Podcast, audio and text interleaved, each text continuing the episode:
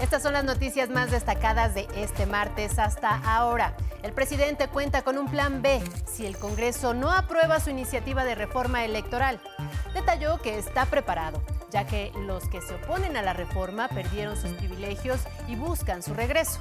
Enviaría una reforma a la ley. Dijo que no requiere las dos terceras partes de votos, como en el caso de los cambios constitucionales. Obligatorio el nuevo régimen de incorporación de trabajadoras y trabajadores del hogar al IMSS. La reforma a la ley del Seguro Social se publicará esta semana y obliga a los empleadores a registrarlas y registrarlos. Le diremos cuáles son los beneficios que tendrán estas trabajadoras y trabajadores. Infonavit aumenta a casi 2 millones y medio su monto máximo de crédito para compra de casa.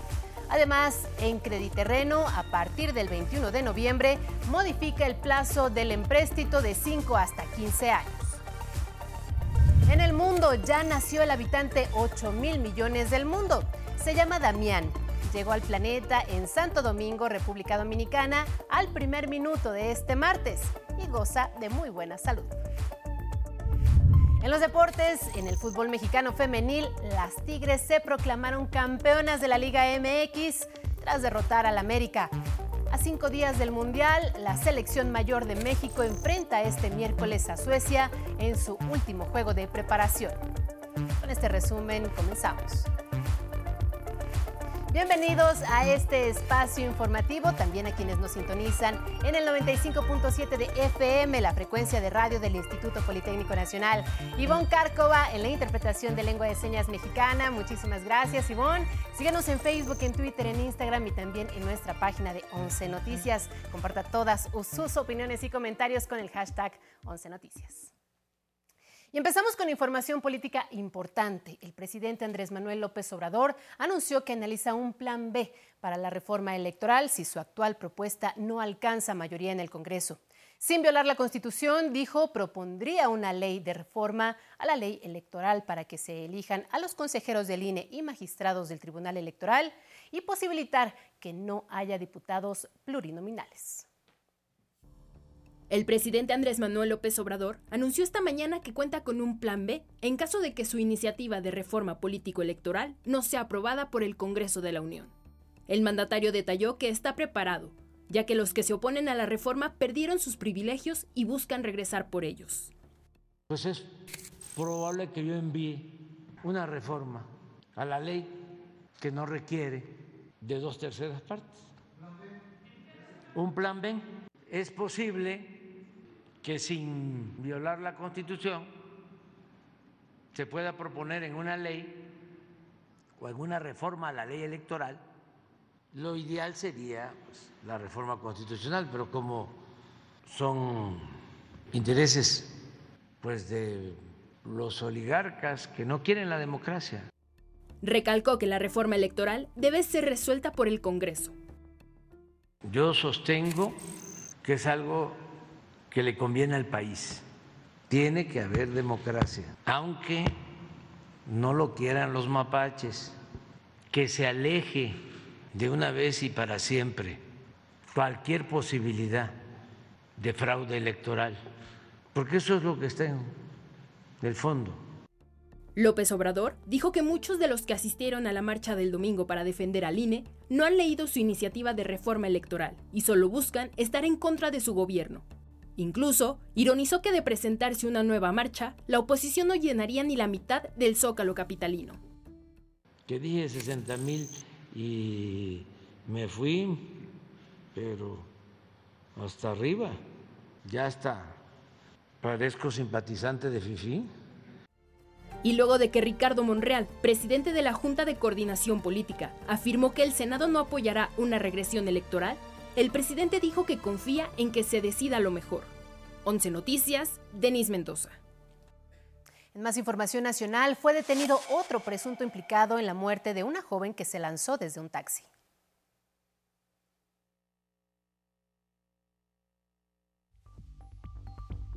En la Ciudad de México fue detenido Pedro N., acusado de la muerte de Lidia Gabriela, quien falleció tras lanzarse de un taxi en marcha el pasado primero de noviembre. La muerte de Lidia fue tipificada como feminicidio.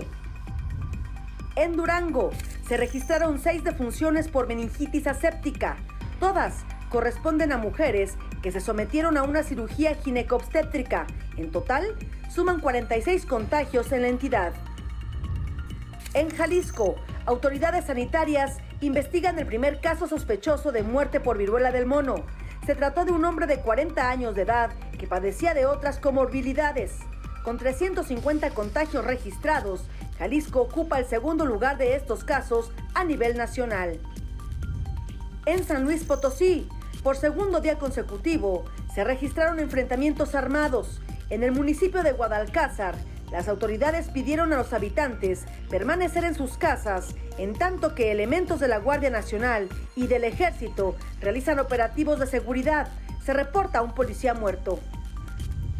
En Baja California, este martes inició el programa piloto binacional para agilizar los cruces fronterizos a Estados Unidos desde la garita de San Isidro en Tijuana.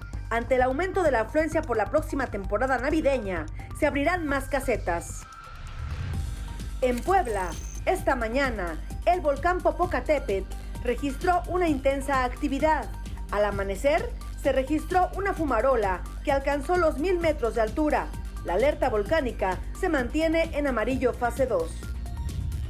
En Nuevo León se registró un nuevo avistamiento de un oso negro dentro de las instalaciones de la Universidad Autónoma del Estado.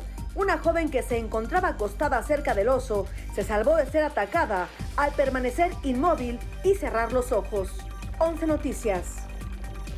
También en la matutina, el gobierno federal dio a conocer el nuevo régimen de incorporación obligatoria para proteger los derechos de 2.3 millones de trabajadoras y trabajadores que se dedican a las llamadas labores del hogar.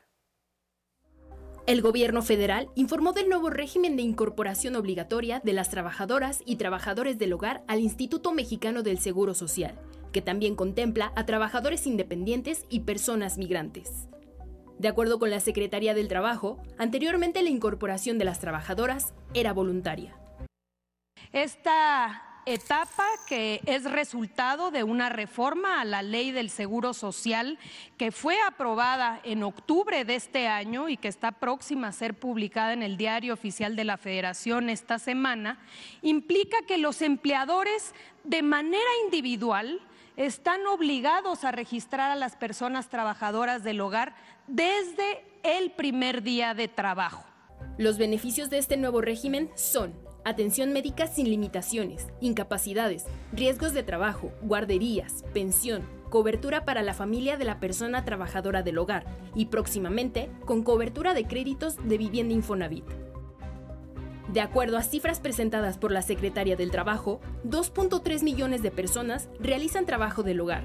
El 88% son mujeres, mientras que el restante hombres.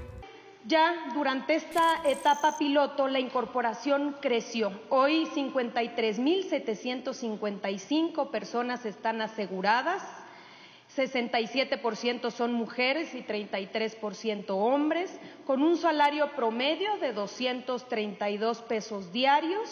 Y también destacar que 10.869 ya están pensionadas. Además, 67 mil familiares beneficiarios han sido registrados como producto de la incorporación. En el caso de trabajadores independientes, pueden integrarse al programa piloto y contarán con los mismos beneficios que el esquema de trabajadoras del hogar. Este proyecto ha cubierto en 22 meses a 53.059 personas. Los interesados para ambos proyectos se pueden registrar en www.ims.gov.mx diagonal personas trabajadoras-hogar y www.ims.gov.mx diagonal personas trabajadoras independientes. 11 Noticias, Denis Mendoza.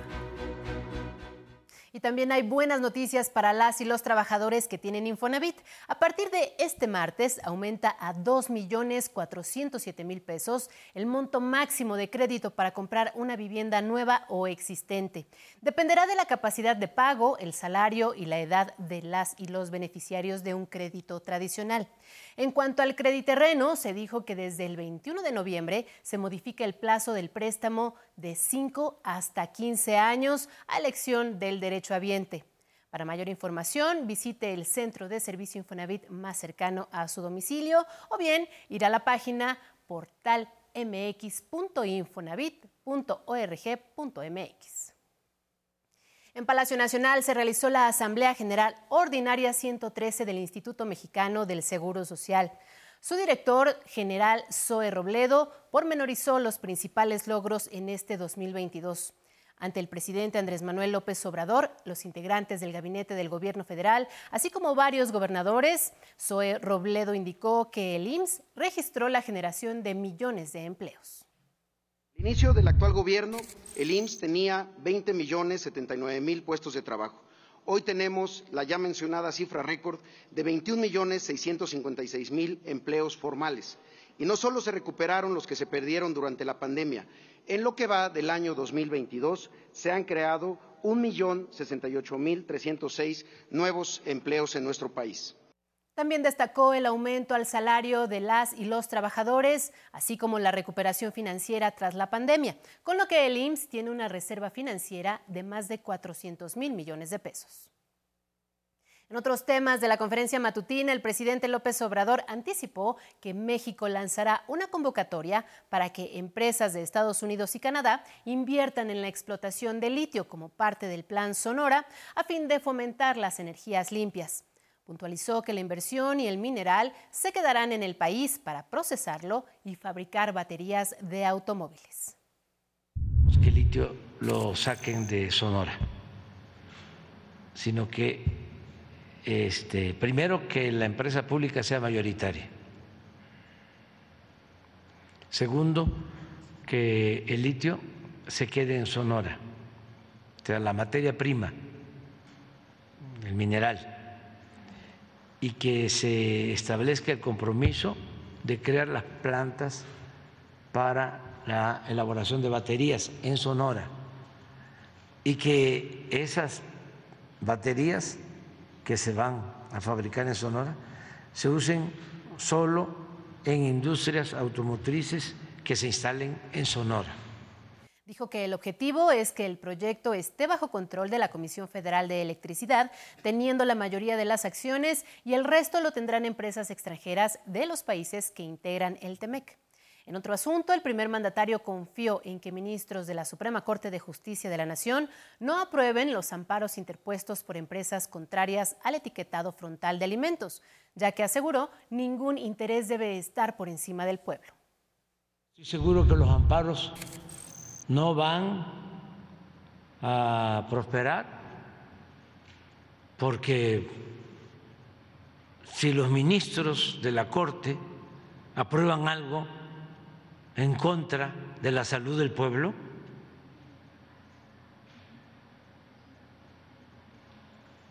pues no sé qué sucedería. Cuando menos, este, se sabría, no nos íbamos a, no nos vamos a quedar este, eh, sin mencionar. Y sobre el informe que ofrecerá el primero de diciembre en el Zócalo de la Ciudad de México por su cuarto año de gobierno, López Obrador dijo que está satisfecho con los avances logrados. ¿Cómo no voy a estar satisfecho si se van a destinar el año próximo 850 mil millones de pesos para los programas de bienestar.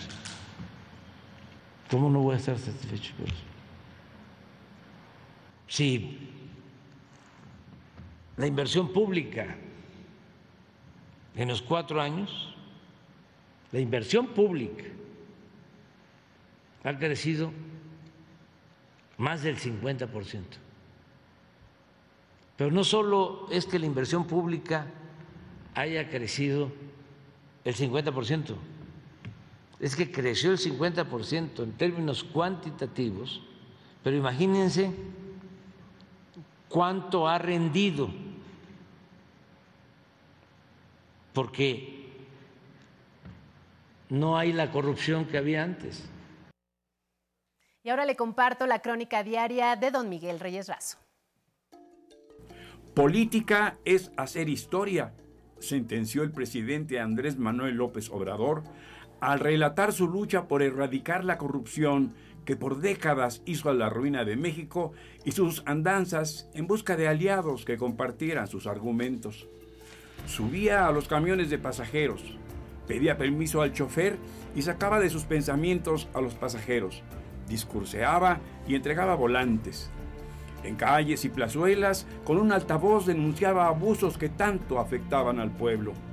Una gorra, un sombrero para protegerme del sol y desde la mañana hasta la hora de la comida y en la tarde lo mismo. Casa por casa, horas de miedo. No se movía una hoja en el árbol de la democracia. Un radiodifusor que transmitía mensajes familiares y las novedades del pueblo a veces me aludía difícil atraer la atención del pueblo. Nunca olvidaré el día que por primera vez gané un aplauso.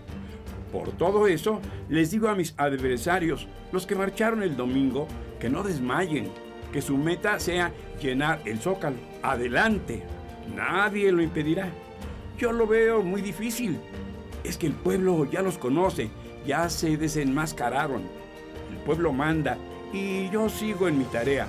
Años atrás descubrí que dejar de luchar es comenzar a morir.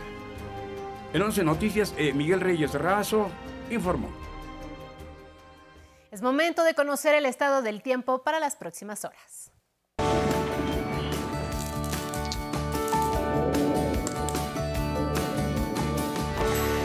Buenas tardes, los saludo con mucho gusto y este martes le tengo la información más relevante y más importante, más actualizada en materia meteorológica para nuestro país. El Frente Frío número 9 se está extendiendo esta tarde sobre el sureste del país y esto va a generar lluvias fuertes a muy fuertes con descargas eléctricas en la región. la par le comento que tendremos un norte en las costas de Tamaulipas, Veracruz y el istmo de Tehuantepec. Invito a que nos mantengamos alertas. Iniciamos con el pronóstico por regiones. Comenzamos justamente con el sureste mexicano, donde, como le decíamos, esta tarde se anticipan lluvias muy fuertes en Veracruz, fuertes en Oaxaca, Chiapas. Bueno, una masa de aire frío que está moviendo a este frente frío número 9 va a producir neblinas, nieblas en sierras de la región, además de un evento de norte con rachas de entre 60 a 80 kilómetros por hora en el litoral de Tamaulipas y Veracruz, así como el istmo de Tehuantepec. Pasamos al norte del país donde también se va a ver afectado por la masa de aire frío asociada a este frente frío número 9 y esta tarde se van a generar lluvias y neblinas, lluvias continuas en San Luis Potosí, Tamaulipas, Nuevo León y Coahuila. También se pronostican vientos de 50 a 60 kilómetros por hora con un ambiente templado a cálido en la región. Cielos despejados a temperaturas cálidas se van a presentar en el noreste, en el noroeste de México, con vientos de entre 50 a 60 kilómetros por hora en Baja California y en el Mar de Cortés. Aquí en el occidente del país, de nueva cuenta, temperaturas muy calurosas van a experimentar quienes nos ven en esta parte del territorio nacional, especialmente en las regiones de Jalisco y Michoacán, por lo que recomendamos a la población no exponerse de manera directa a los rayos solares.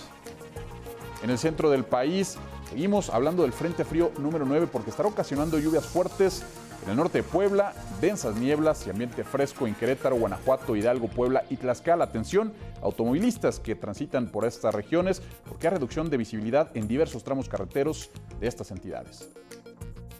Una tarde nublada con viento norte de 70 kilómetros por hora en el puerto de Veracruz, temperatura máxima de 29 grados Celsius. Nos vamos a ir a Cárdenas. Cielo nublado con lluvias ligeras esperan en Cárdenas, Tabasco, máxima de 31 grados.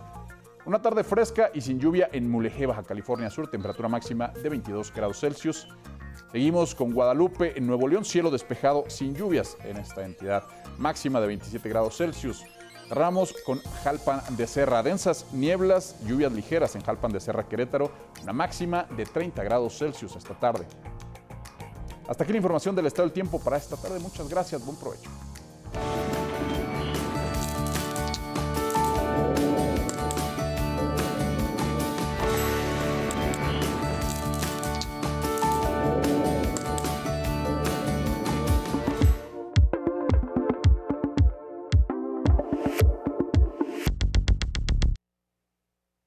La información internacional, Damián es el habitante número 8 mil millones del mundo. Nació en, en Santo Domingo, República Dominicana, en el primer minuto de este martes. Pesa 2 kilos 700 gramos y mide 52 centímetros. Los médicos lo reportan con buena salud. La mamá de 35 años aprovechó para pedir ayuda al gobierno. Soy madre soltera, no trabajo y vivo alquilada. El Fondo de Población de la ONU considera a estos 8 mil millones de habitantes como un recordatorio de la responsabilidad de cuidar al planeta. Y en Bali, Indonesia, con un llamado a poner fin a la guerra en Ucrania, comenzó la cumbre del Grupo de los 20. Ser responsable aquí también significa poner fin a la guerra. Si la guerra no termina, será difícil para el mundo avanzar. A nombre de México, el canciller Marcelo Ebrard se unió a este llamado. México participará en todo esfuerzo que lleve a ese resultado y llamamos a nuestros colegas de la Federación Rusa y de Ucrania, a nombre de todo el mundo y de nuestro país, para que de inmediato puedan iniciar pláticas que conduzcan a la paz. Al participar por videoconferencia, el presidente de Ucrania aseguró que el fin de la guerra salvaría miles de vidas y criticó las amenazas rusas del uso de armas nucleares. Estoy convencido de que ahora es el momento en el que la guerra destructiva rusa debe y puede detenerse. El canciller ruso, Sergei Lavrov, quien acudió a la cumbre en nombre del presidente Vladimir Putin, señaló que Zelensky no busca una vía diplomática para terminar el conflicto. Los países son muy conscientes de que este proceso se ve obstaculizado por Ucrania, que prohíbe las negociaciones con la Federación Rusa a través de leyes y por el decreto de Zelensky.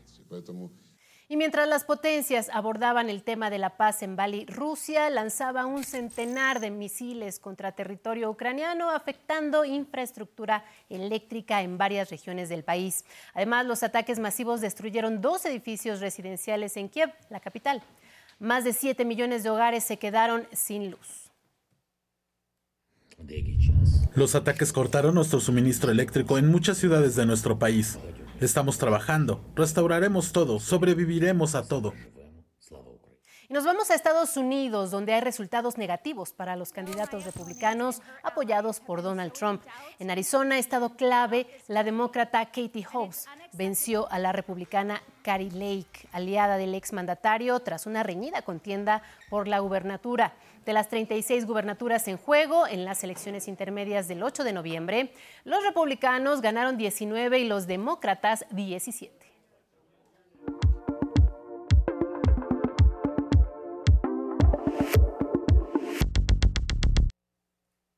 Es momento de los deportes con Axel Meneses. Adelante, Axel. Buenas tardes. Sandra, ¿qué tal? Muy buenas tardes. Iniciamos con el fútbol mexicano femenil. Las Tigres se proclamaron campeonas de la Liga MX. En Monterrey derrotaron anoche 2-0 al América en un global de 3 0 y así bordaron su quinta estrella en el escudo y escuche, ahora son el equipo más campeón de toda la liga. Las Amazonas levantaron su título ante un lleno total en el estadio universitario, con más de 40 mil aficionados que se dieron cita en un lunes para ver las campeonas.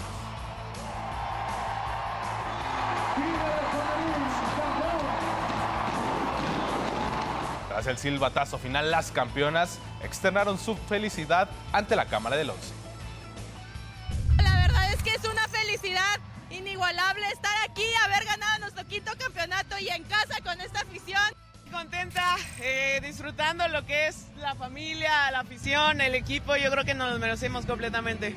Este equipo está en donde está porque es el que mejor trabaja y sin duda merecidamente hoy obtenemos un campeonato más. Felicidades a las campeonas.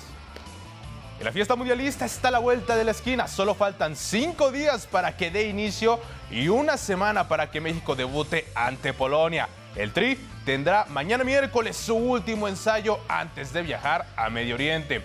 La selección enfrentará a su similar de Suecia y este partido es clave, ya que Raúl Jiménez podría tener sus primeros minutos después de su lesión.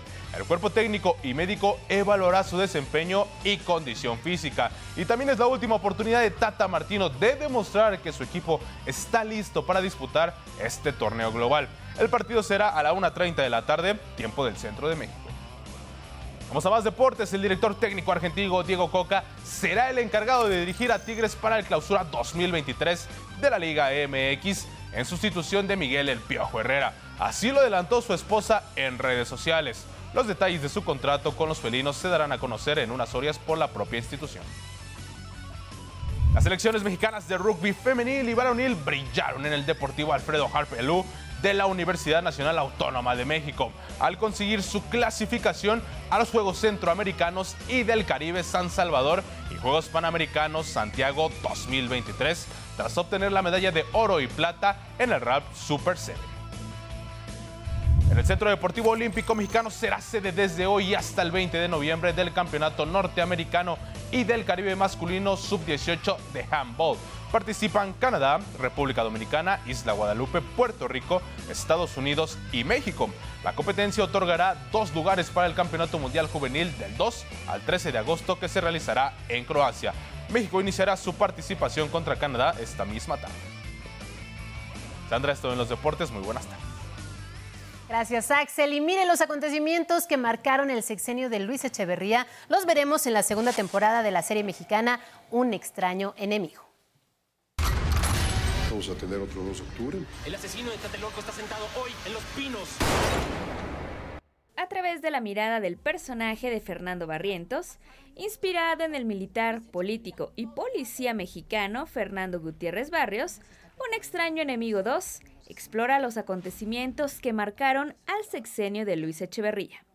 Enfrentamientos con criminales y movimientos sociales como el Halconazo de 1971 y la Liga Comunista del 23 de septiembre, son parte de la trama que el director de cine Gabriel Ripstein recrea en la segunda temporada de la serie. Fernando Barrientos y su Dirección Nacional de Seguridad son tan enemigos nuestros como la Liga Comunista 23 de septiembre. Bueno, se adentra más en eso, ¿no? En la, en la guerrilla mexicana en los 70s, en el casi golpe de Estado de los 70s, en eh, alguno que otro secuestro, o sea, se, mete, se mete como hacia esa parte escabrosa de la historia nacional. En la primera temporada que recorre el movimiento estudiantil del 68, conocimos al personaje de David, un joven que funge como portavoz del movimiento y lucha por los ideales de la nación. Pero en esta segunda temporada da un giro inesperado.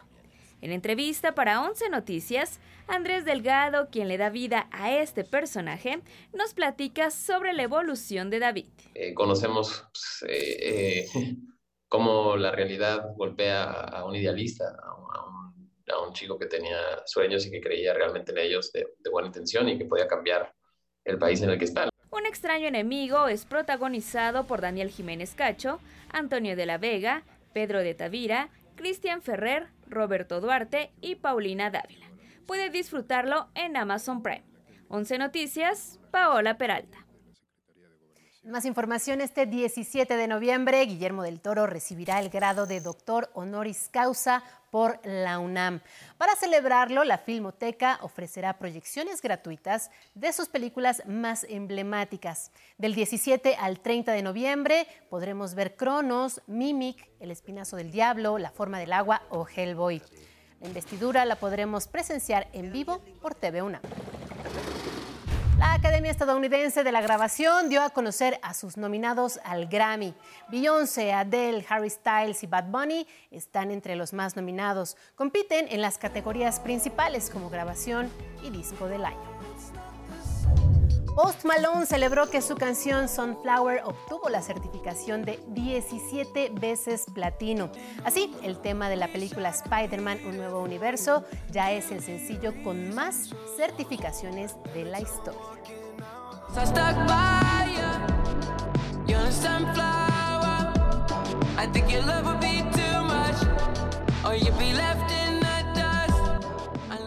Y hasta aquí la información. Gracias por habernos acompañado en esta emisión. Antes lo voy a dejar con dramáticas imágenes del momento en que un chofer de un autobús salva a una madre y a su hijo cuando la mujer estaba a punto de arrojarse de un puente con su niño en brazos.